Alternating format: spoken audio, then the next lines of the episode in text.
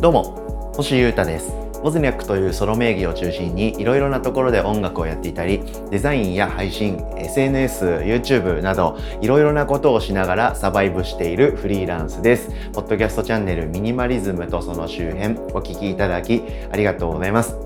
え、毎日更新しているポッドキャストで、え、僕が考えていることとか興味のあることについてですね、え、ミニマリズムとかあとは習慣とかそぎ落としながら生きるとか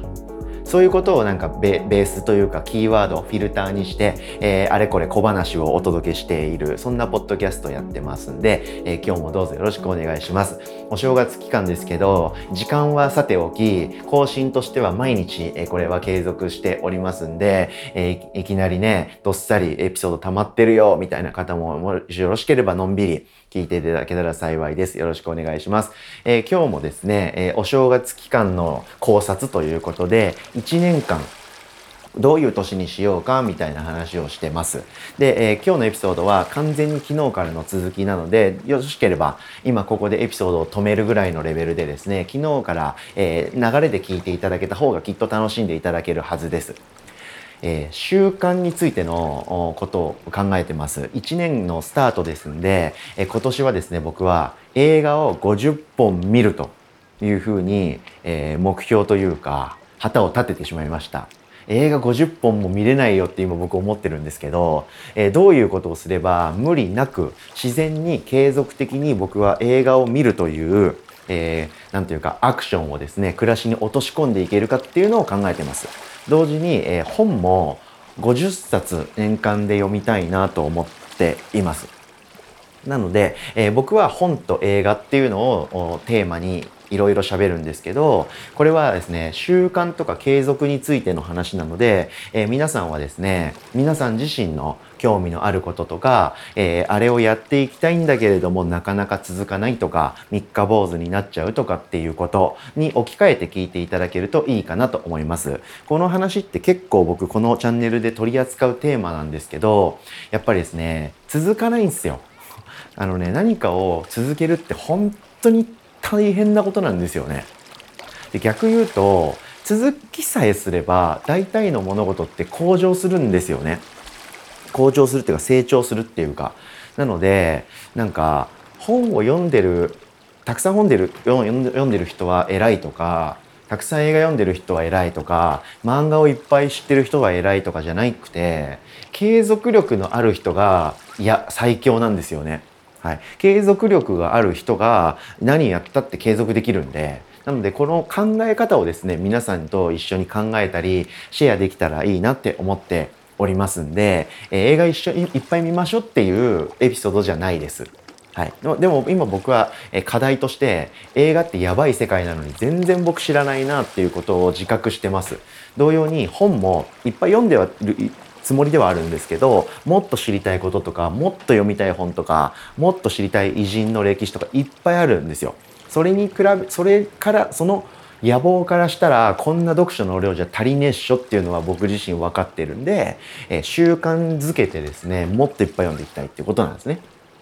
はい、で年間50本年間50冊届くにはどうすればいいかって考えてるんですけど、まあ、すげえ当たり前みたいなこと言いますけど、えー、習慣にするのが一番手っ取り早いんですね。これにつきますね。はい。で、だって僕ですね、本読みたいんですよ、いっぱい。で、け結構読んでるし、日々。で、映画は見てないですけど、見たいって気持ちはあるんですよ。なので、まず興味はあるし、そして Amazon プライムに入ってたりしました、今までは。はい、で、えー、僕は正月にですねネットフリックスにも契約再開しました。なので見れる環境はありますね。でパソコンあるし w i f i もあるし、はい、おおまけにタブレットとかもゲットしましたし見れる環境はある。本を読む環境はある。なのに続かないんですから習慣になってないんですよね。なので習慣づけたいんですよね。でちょっと話飛びますけど僕去年のエピソードでですねジョギングを習慣づけるにはどうすればいいかっていうことを結構考えて、えー、実行してた回があるんですね。はい。で、僕はジョギングを日常的なちょっとしたストレス解消とか、若干のデイリーのなんかルーティンの運動に取り込みたいなということで、えー、いろいろ考察はしたんですけど、えー、1ヶ月に 30km 走ろうというふうに決めたんですね。1ヶ月に30キロ30キロっていうとなんかこう箱根駅伝的にも結構ね一区間より長い距離ですから結構走るなという印象あると思うんですけどこれこそ習慣の魔力で1日あたりにすると 1km なんですよ。1キロですよ。歩いたら10分です。はい。徒歩10分駅から徒歩10分のとこに住んでる方結構多いんじゃないですか。遠いですか。あんま遠くないですよね。そうなんですよ。走ったら56分なんですよ。それぐらいのちょっとした運動でも 1, 1ヶ月間積み重ねると 30km も走った人間になれるんですよ。これが習慣の恐ろしさだと思いませんか？じゃあ今から1日で30キロ走ってって言われたら大体ほとんどの人怪我して死にますよね。僕もそうです。でも習慣っていう風にして毎日細切れにして続けていくとなんと余裕で1ヶ月で 30km って走れちゃうもんなんですよね。なのでとにかく僕はですねこのジョギングの検証ジョギングの考察でうまくやれるようになって1ヶ月で 30km 走れるようになったっていう経験を他にも応用したいんですね。はい、ちなみに、えー、2021年の11月と12月で2ヶ月連続で1ヶ月に 30km 以上走るというミッションを僕クリアしてます。なので僕は今月も来月も同じスタイルでいけば1ヶ月に 30km 走れるでしょうということです。なので習慣をですね、こんだけ考えて発信してる人間として、えー、今年はですね、本をいっぱい読んで映画をいっぱい見るっていうことは必ず習慣づけてやっていくんだというふうに燃えてます。で、そのために僕が絶対にやんなきゃいけないことが、いろんな映画を見るとか、いろんな本を読むとか、いろいろ調べるとかではなくて、時間を確保するってことだと思うんですね。で僕分かってるんですよ。YouTube を見すぎてるっていうことを僕分かってます。なんでこれを減らすことを考えることも大事だなって今すっげえ思ってます。具体的に言うとお笑い芸人さんの YouTube チャンネルとかあとは、えー、漫画「ワンピースの考察系 YouTuber の動画ですね。僕はこれをめっちゃ見ちゃってるんですよ。でこれって本当なんかエンタメでしかないし、まあ、特に「ワンピースの方はですね、まあ、ちょっと消費時間を消費浪費しちゃってるなという感覚はありながら「ワンピースって漫画面白くていろいろ伏線とか考察あるんで調べて見ちゃってるっていう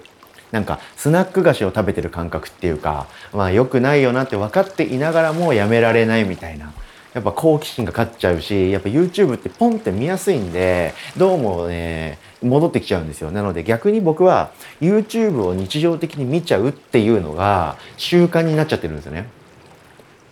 はい、YouTube 見ること自体はいいんですけど特にそのワンピース系 YouTuber に時間を使いすぎてるとか、はい、あのめっちゃ好きまあまあ好きぐらいのお笑い芸人のなんとなく出している動画とかをついつい見ちゃうという。なのでこれはこれで滅さなきゃいけない習慣なのでこれはこれで別で考える必要あるんですけどとにかくこれは僕にとっての課題です。はい、なので、えー、とにかく習慣にする。毎日細切れでもいいから、えー、本を読んでいく映画を見ていくっていうことは一つ。そしてそもそもそれをやれるように時間を確保していくっていうこと。で具体的に今パッて思いつくのは、えー、YouTube ですね。ちょっとあのエンタメ系、えー、というかちょっと時間を消費しちゃってるなと思えそうな YouTube の動画をもっと見なくするということですね。はい、SNS をなんとなくザッピングするとかそういうのも同じなんですけどこれやってる意味あるか？惰性でやってないかって思えるような時間を排除していくっていうことが何より僕は大事だなと思ってます。とにかくね時間を用意するってマジ大事でそして難しいことなんですごく考えてます。そしてですねこれも大事なんですけどアウトプットするっていうことです。具体的には本を読んだらその本のことについて、えー、このポッドキャストでブックレビューを兼ねて考察をしゃべるとか映画を見たら映画のことを感想をですねまあ僕がやってるなんかですねツイッターなのかなのかインスタグラムなのかはたまた生配信のボブスレーラジオなのかどこなのかわかんないですけどどっかしらにこういう映画を見たっていうふうなことをアウトプットして残していくと。いうことこれ結構大事だと思います。ということでちょっと駆け足になりましたけど、えー、習慣にするためにはめちゃくちゃ細切れにして簡単なタスクにしていくっていうこととか、えー、それをするために余計な時間を省いてまずゆとりを生み出すこととかそして誰かに言うってことですね。宣言するとかアウトプットするっていうことがすごく大事だと思いますんで、えー、こんなことを僕は本と映画を題材に考えましたけれども皆さんも何か今年続けたいなと思うこととか始めたいなと思うことについて、えー、応用してもらって皆さん1年間いい年にしましょう。ということでですねちょっと長々と何回もエピソードを分けて喋りましたけれども習慣とか継続について話してみました。お聴きいただきありがとうございました。以上ミニマリズムとその周辺星優太がお届けしました。それでは今日も皆様元気にいってらっしゃい。バイバーイ。